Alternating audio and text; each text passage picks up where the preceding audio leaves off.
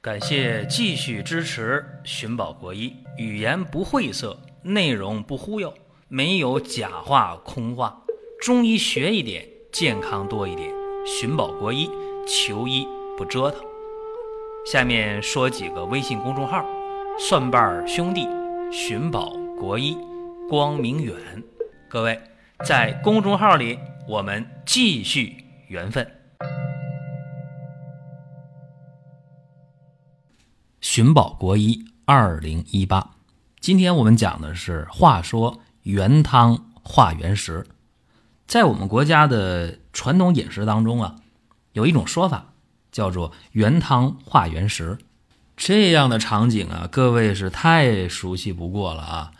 煮水饺，吃完这个饺子了，喝饺子汤；煮汤圆儿，吃着汤圆儿，喝着这个汤圆儿的汤。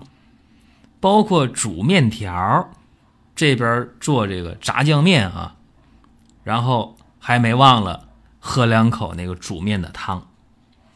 老人讲啊，这样的话呢，吃完了不伤脾胃，容易消化。其实原汤化原食啊，有一个最经典的典故，或者叫最老套的一个故事。话说当年在大西北啊，有这么一个面馆儿。说这个面馆里的面劲道十足。其实今天我们到陕西啊去吃这个皮带面是吧？真的，那个劲道还是很十足的。在西北啊，这这个吃面这个习俗一直到今天。那么当时讲西北面馆这面筋道，有一个干体力活的一个壮汉去吃面去了。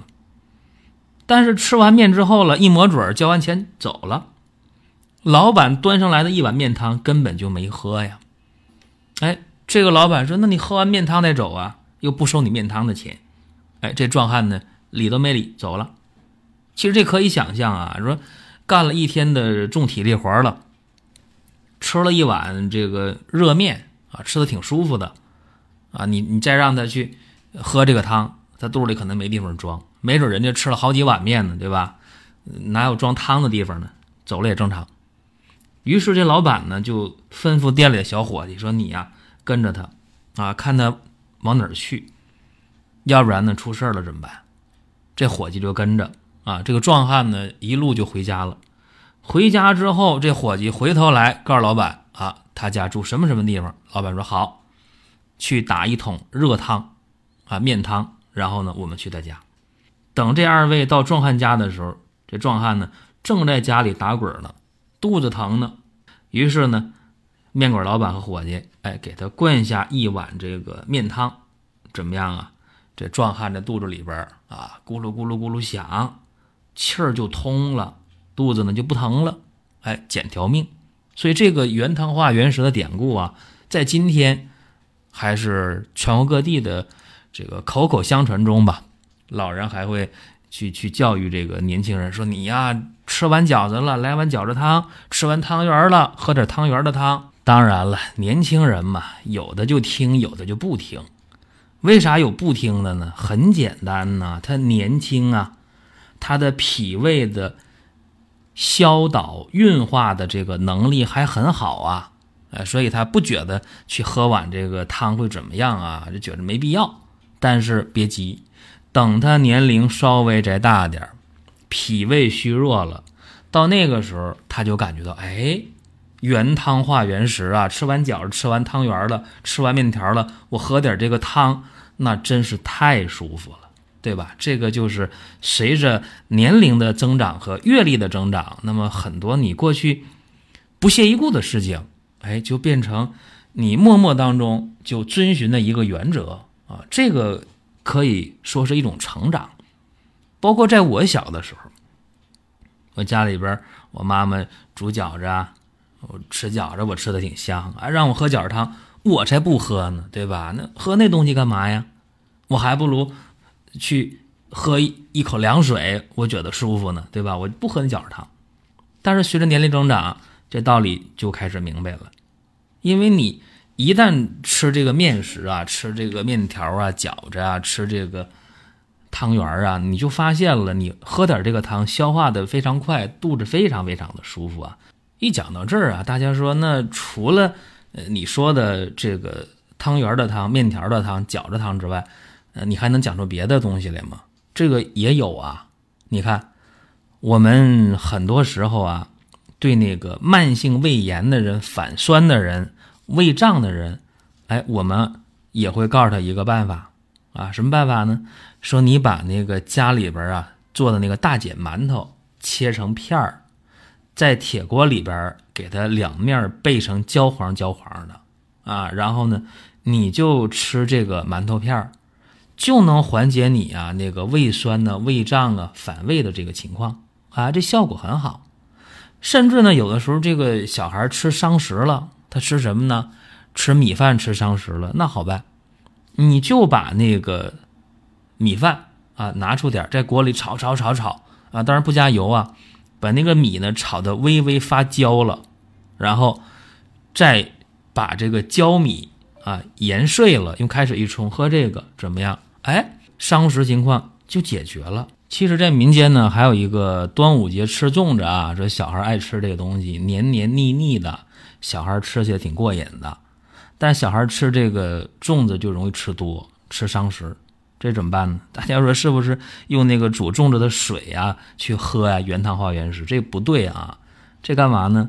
就把那个粽子啊，哎，拿一块过来啊，在锅里边炒啊，给它炒两边发焦了。或者你嫌这个慢也不要紧啊，在这个瓦片上把这个粽子呢备一下，备干了，备焦了，研末，然后拿水给它和匀了，喝下去。很快就能把这个伤食的时机给它化净了。你看我讲到这儿呢，大家说你这到底儿你想说原汤化原食，还是你告诉我把馒头片儿给它煎焦了，把米炒焦了，把这粽子烧焦了，去解这个时机啊？这个叫同气相求，也叫智慧存性。咋讲呢？就是你煮食物的这一锅汤啊，和你这个食物呢。它有一个相同的气啊！我一说这个气，大家说你讲究太玄了吧？这现代科学解释不了啊！你这不科学呀！当然，科学这个东西啊，它年龄比较小。前段时间呢，清华大学的一个副校长啊，他的一段演讲呢，我看的时候很受启发。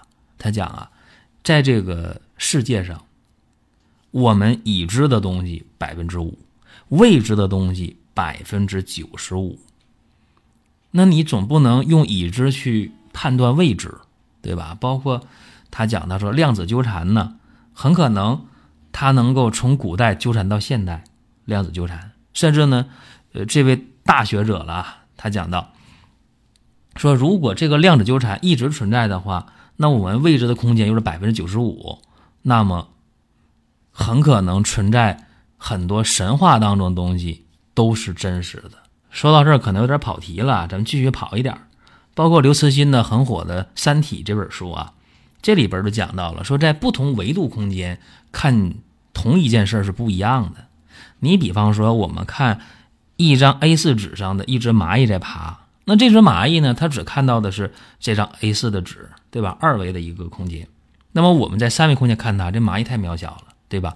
那其实我们以以上的。四维的、五维的、六维的，甚至十维以上的空间的人，如果有这个生命体看我们呢，那我们又是什么呢？对吧？所以说呀，我讲这个同气相求，无论是一个锅里煮的面和这个汤啊，包括你吃馒头吃伤食了，再把馒头弄成这个胶片儿啊，然后呢吃这个，包括把这个粽子啊，你给它备成灰了。然后呢，冲水去吃下去，这个叫什么叫同气相求？而且呢，凡是这个被焦了、烧成灰的这些东西，叫智灰存性啊，这都是帮你去化解你因为过度食用某个东西造成的脾胃的伤害。当然了，现代的科学也愿意给我们去做解释啊。现代科学怎么解释呢？说这个很简单嘛，说你原汤化原食啊，你那个煮面条的这个面条的汤里面。就有这个淀粉糊化了，叫糊精嘛，对吧？这糊精本身来讲就能够帮助消化啊，这个糊精不是狐狸精啊，那个糊是这个米糊的糊啊，糊精。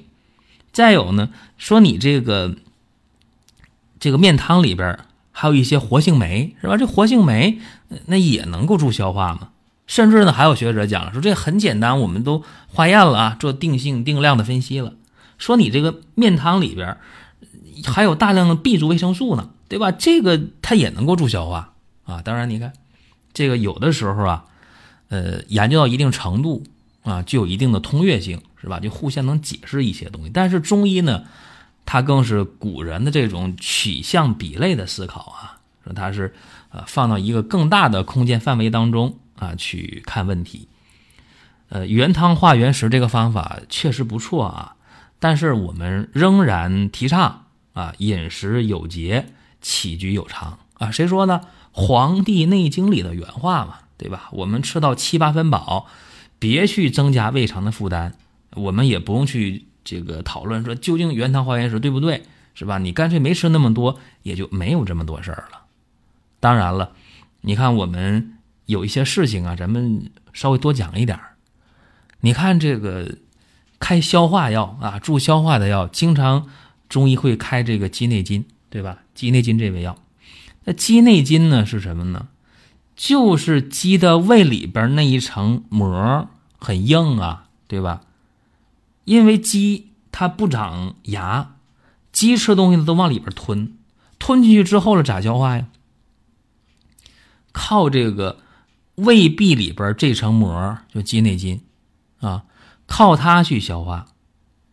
它也不能直接消化，那大家知道鸡还会吞到肚里一些小石子儿，对吧？这个小石子儿在这个鸡的胃里边来回磨磨磨磨磨，啊，把这个食物呢给它磨碎了。那你想想。鸡的胃里这层内膜，这层内皮儿，我们叫鸡内金，它是不是就能够有助消化的作用，对不对？